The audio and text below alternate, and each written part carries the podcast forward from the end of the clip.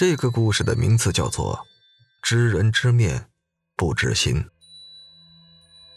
有一个朋友啊，久不联系，忽然发了一个朋友圈，文字悲凉，有厌世轻生之意。我急忙给他打电话，得知他父亲刚去世不久，于是，在电话里安慰了他几句，让他想开一些。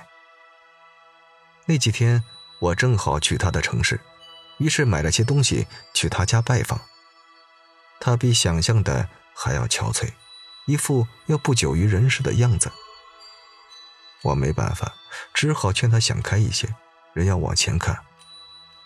他爸爸在天之灵也不希望自己的女儿这样的伤心难过。他没有说话，忽然问了我一句：“你认识的人多，那认不认识什么有名的大师啊？”我讶然，旋即明白，他想要找个大师。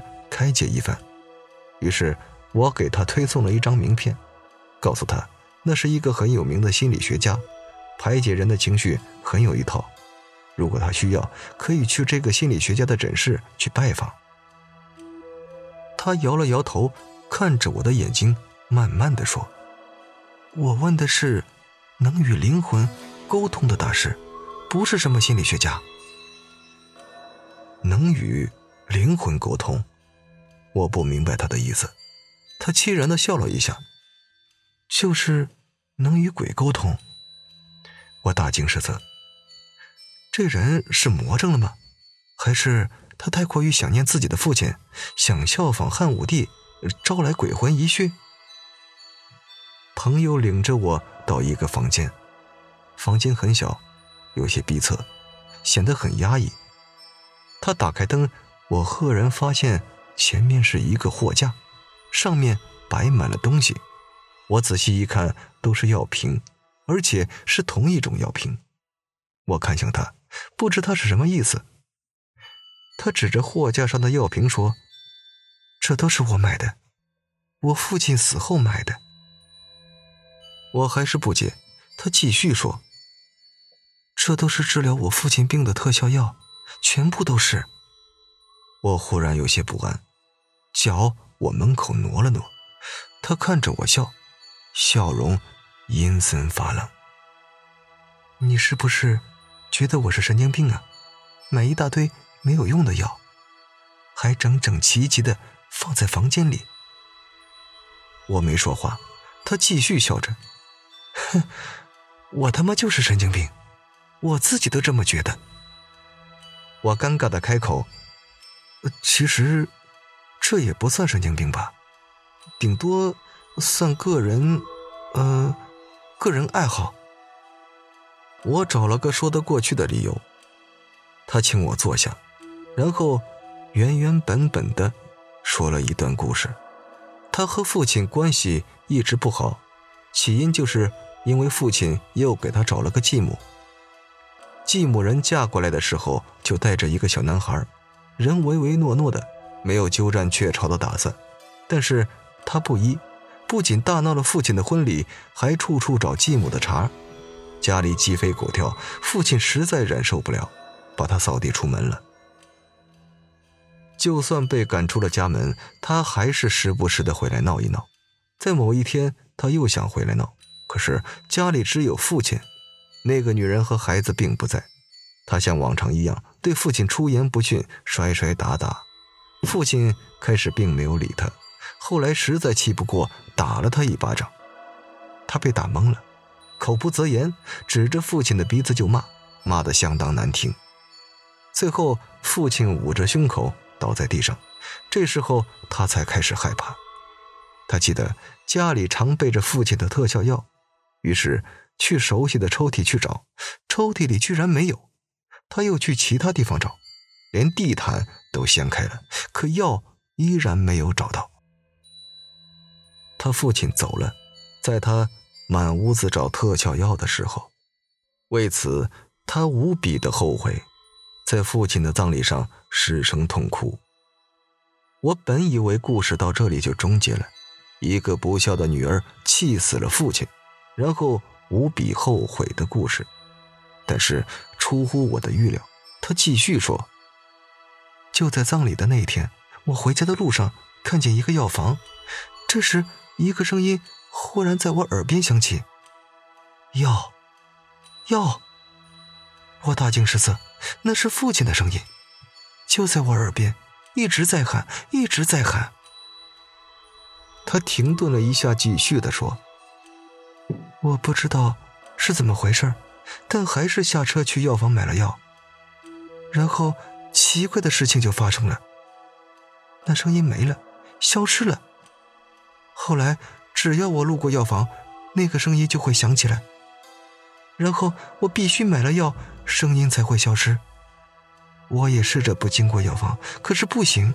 如果一段时间我不去药房或者医院，那声音就会一直缠着我，一直缠着我。朋友捂着头痛哭，我有些不忍，但还是说：“这都是你的幻想，你应该看看心理医生，而不是相信什么鬼魂。”他不知可否，我也不好强迫他。他让我陪着他去一趟父亲的家，取一些东西。继母不准他进门，可是，一些东西必须取回来。我不解，那是遗产，女儿也有份的。难道继母这么霸道，想要独吞遗产？他苦笑。我没心思争什么遗产，他想要都给他好了。我欲言又止，他父亲名下财产不少，就这样放弃了。岂不是便宜了别人？但他既然不在意，我一个外人也不好说什么。他父亲的家是一栋别墅，豪华气派，安保更是严格，果然不让他进去，说业主不同意。后来还是别的业主带我们进去的，他继母倒没有在门前吵闹，冷着脸开了门。他收拾好东西，正要走。一个人忽然走进来，问他继母：“屋后的垃圾都收拾完了，是不是都扔了？”他继母忽然有些紧张，但还是说：“都扔了吧，扔得远远的。”那人得到回答，径直走了，但离开的时候还咕哝了一句：“那么贵的药，还都在保质期里，说扔就给扔了。”嘿，有钱人呢，真大方。朋友心忽然一紧，紧跟着那人走到垃圾旁，巨大的垃圾袋里有几瓶药，和朋友货架上摆放的一模一样，只是上面有个标记，跟朋友的有些不一样。朋友忽然很激动，他拿着那些药甩到了继母的身上，大声的质问他。继母开始很紧张，忽然就笑了，哼，是啊。这些药都是我扔的，从医院拿回来就扔了。那天我知道你会来，所以我专门带着小西躲出去。果然你来了，跟往常一样，气得你父亲犯病，然后跟我料到的一样，你找不到药，你父亲等不及，然后就死了。朋友歇斯底里的问他为什么，他冷笑着说。从我进你们家的门开始，我就开始装贤妻良母，装善良的后妈，没人能拆穿我。你父亲更是对我信任有加，可你油盐不进。不过没关系，只要你父亲知道我的好，他朋友知道我的好，亲戚邻居都知道我的好就够了。现在你问问外面的人，不管是物业。还是邻居，哪个不说我的好啊？又有哪个喜欢你？他们会说我是真心对你父亲，而你是个不孝女。其实我心里明白，你是爱你父亲的，而我才是装装样子。可是所有的人，包括你父亲，都不这么认为。你知道为什么吗？他没等别人回答，自顾自地说。因为世间的人喜欢看表象，他们很难去了解一个人的内心和思想，于是，他们想当然的把表象当成一个人最真实的样子。只有警察才会想去要了解犯人的内心是什么样，只有心理学家才想要了解客户的心理是什么样。朋友望着他，脸很扭曲。这跟你杀我父亲有什么关系？继母摇摇头：“我没杀人，杀人的是你。我承认我扔了药，可药没了可以再去买，所以杀人的从来就不是我。”他忽然看向窗外，一个五六岁的孩子正在草坪上玩耍。他说：“这是我儿子，我也希望以后是你父亲的儿子。可他说你才是他女儿，以后公司、家里都要靠你了。你看，我也不了解你父亲，你父亲一直对你冷言冷语，在朋友面前没少批评你。对小溪呢，那是和颜悦色，对很多人夸奖这个孩子有天赋、有能力。可是。”在他的心里，你才是他财产的唯一继承人。这时，一阵冷风刮过，继母脖子忽然一缩，神色很害怕。正好小西进来了，抓着手里的玩具朝他妈妈怀里扑去。继母忙蹲下身，可是小西忽然停住，狐疑的问妈妈：“妈妈，爸爸为什么在你身上啊？”继母昏倒了。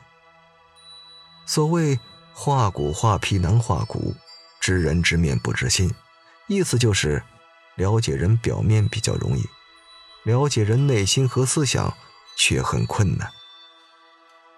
人都想了解身边的人，想了解他的所思所想，想知道他对自己有利还是有害，可最后没多少人成功。为什么呢？因为想要了解一个人的内心和思想是很难的一件事，要想了解一个人的内心和思想，最关键的一点是不要看表面，不要只看他平时的表现。一个温文尔雅的人，深夜可能是个屠夫；一个满脸横肉的人，可能对小朋友很和善。所以，画虎画皮难画骨，知人知面。